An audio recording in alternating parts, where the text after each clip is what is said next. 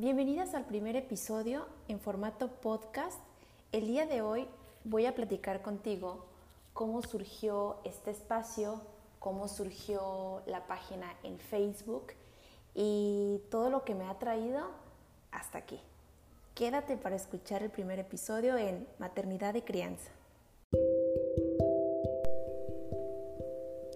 Hola, bienvenidos a Maternidad y Crianza, un espacio informativo donde abordaremos temas de educación, desarrollo infantil, feminismo, salud mental, lactancia materna, crianza respetuosa y muchos más.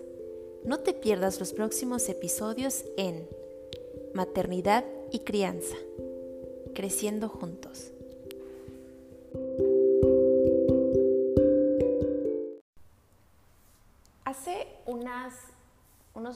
Par de días, creo, si no me equivoco, hace como una semana, lancé una encuesta en mi página de Facebook, en mi página de Instagram y bueno, básicamente la encuesta se trataba de qué querían escuchar en el primer episodio en este espacio y anoté varias de sus preguntas y todo eso me llevó a que querían saber cómo inició este espacio, cómo inició la página en Facebook, que realmente tiene como tres años más o menos que inició.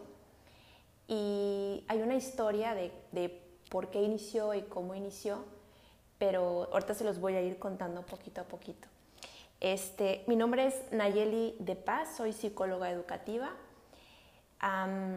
tengo 28 años y inicié la página con un grupo cerrado en Facebook de más o menos 11 mamás que compartíamos, 11 mamás que después ya se convirtieron en mil y después hice la página, pero de inicio éramos 11 mamás pero bueno, antes de todo esto, eh, yo tengo dos niños, bueno, tengo un niño y una niña, mi primer hijo tiene seis años y mi segunda hija tiene casi tres años. Y con mi hijo mayor, en el embarazo, me metí a muchas aplicaciones de embarazo en donde te llevan el control, en donde puedes ver mes a mes cómo va evolucionando tu bebé y dentro de esa aplicación eh, había un espacio interesante como un tipo foro en donde yo conocía varias y muchas de ellas todavía tengo contacto. Obviamente ellas están en otros países, en otros estados. Y yo de ese grupo, de esa primera tribu, aprendí muchísimo porque mi maternidad pues la vivía en solitario. Prácticamente yo era la única que, eh, criaba y cuidaba a, mi bebé. Entonces, ese grupo me fue de muchísima ayuda porque pude entender muchísimo, primeramente, eh, cómo, cómo se vive el posparto. La lactancia para mí eh, no se me dio con mi primer hijo y es algo de lo que también voy a platicarles en un, en un ratito. Y yo me sentía bastante abrumada con tantas dudas y tantas preguntas. Todo era nuevo para mí, era muy joven, tenía 21 años. Entonces, este grupo me ayudó porque cualquier duda que tú tenías, tú ibas al foro y posteabas. Después del foro hicimos un grupo cerrado en Facebook en donde también eh, interactuábamos mucho mejor y, era, era como más dinámico. Y la verdad me la pasaba increíble con ese grupo. Eh, después pues nos fuimos un poquito como que alejando, se fue desintegrando el grupo, eh, estuvimos como que más agrupadas las que íbamos afines, no sé, yo así lo siento. en la actualidad pues las que todavía tengo contacto y comunicación con ellas, tienen los mismos afines que yo, son eh, de hablar los mismos temas que yo. Entonces, bueno, por ahí más o menos va la historia de cómo inició. Pero yo me alejo de las redes sociales por un tiempo Y después nace mi hija, mi hija Bárbara. Me refiero a las redes sociales en cuanto a las tribus de maternidad.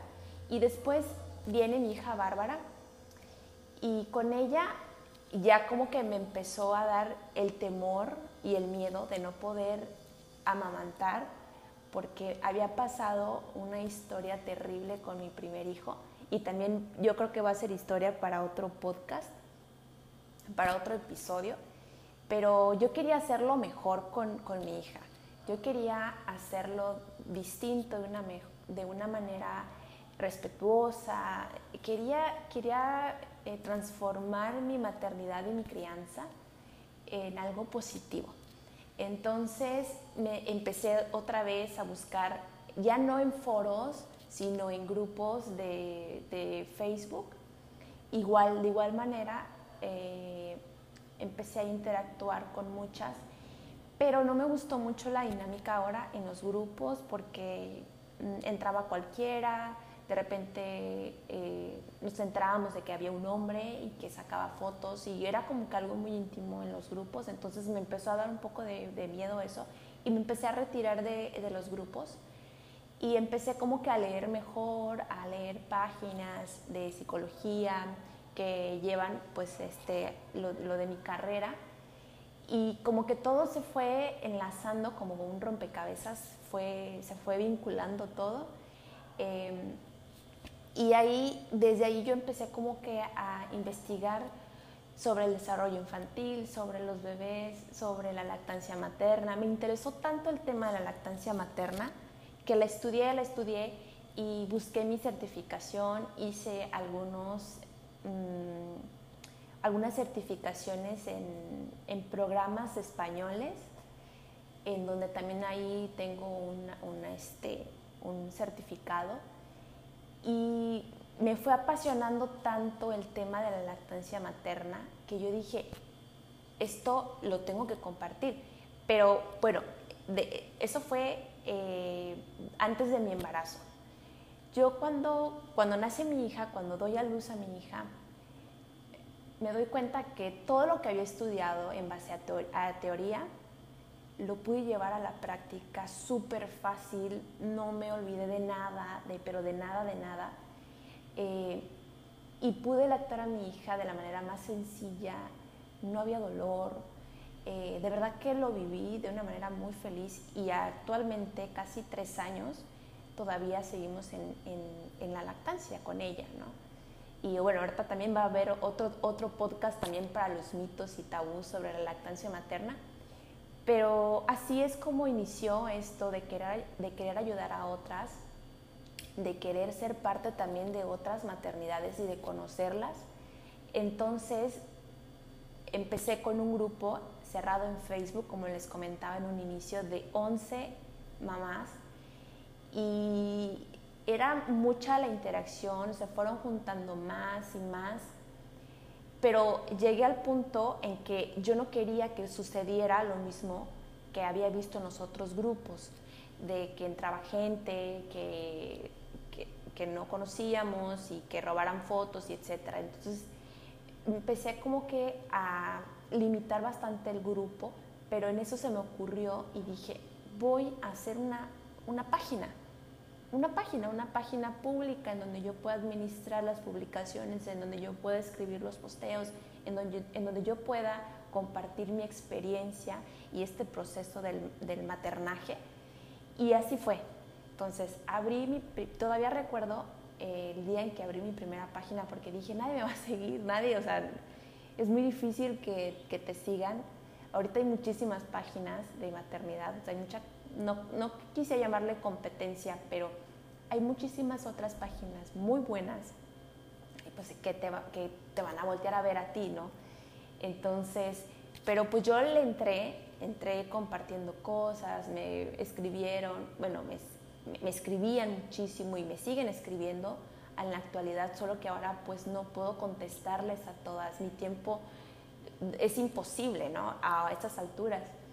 Y pues así empecé con la página y, lo primero que yo pensaba de la página es, ¿qué quiero hacer con ella? ¿Cuál es el objetivo de mi página? ¿Qué es lo que quiero lograr? en las demás personas. Y lo primerito, lo primerito es que dejen eh, de, ver a la, de ver la lactancia materna como algo eh, espantoso. Eh, sabemos que es un tema que no está normalizado y que nos afecta y tanto a nosotras como madres y tanto a, este, a nuestras crías también.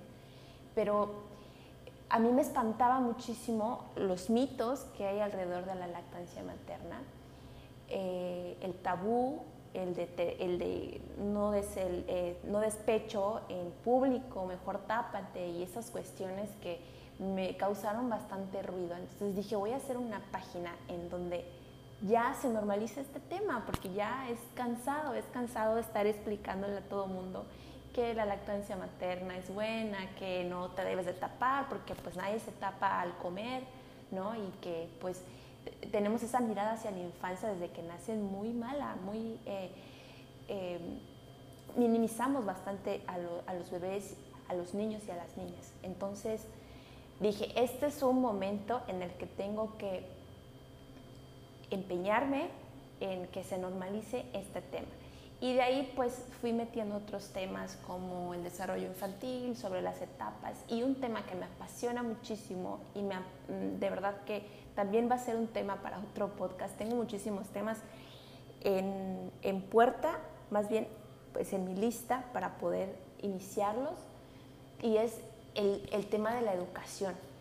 A mí me causa muchísimo ruido también eh, cómo se está llevando la educación, sobre todo en México, cómo estuve leyendo, estuve investigando cómo se lleva todo ese proceso de la educación en un espacio escolarizado y la verdad sí tengo como que eh, mis dudas, mis miedos, también tengo por ahí una experiencia muy mala, por cierto, con mi hijo mayor y que, como les digo, va a ser tema para otra, para otro podcast, pero hace más como, ¿qué serán? Unos cinco o seis meses que saqué a mis hijos de la escuela y tengo mis razones y, y también les voy a explicar más eh, en breve cómo, cómo se dio todo ese proceso y por qué pasó.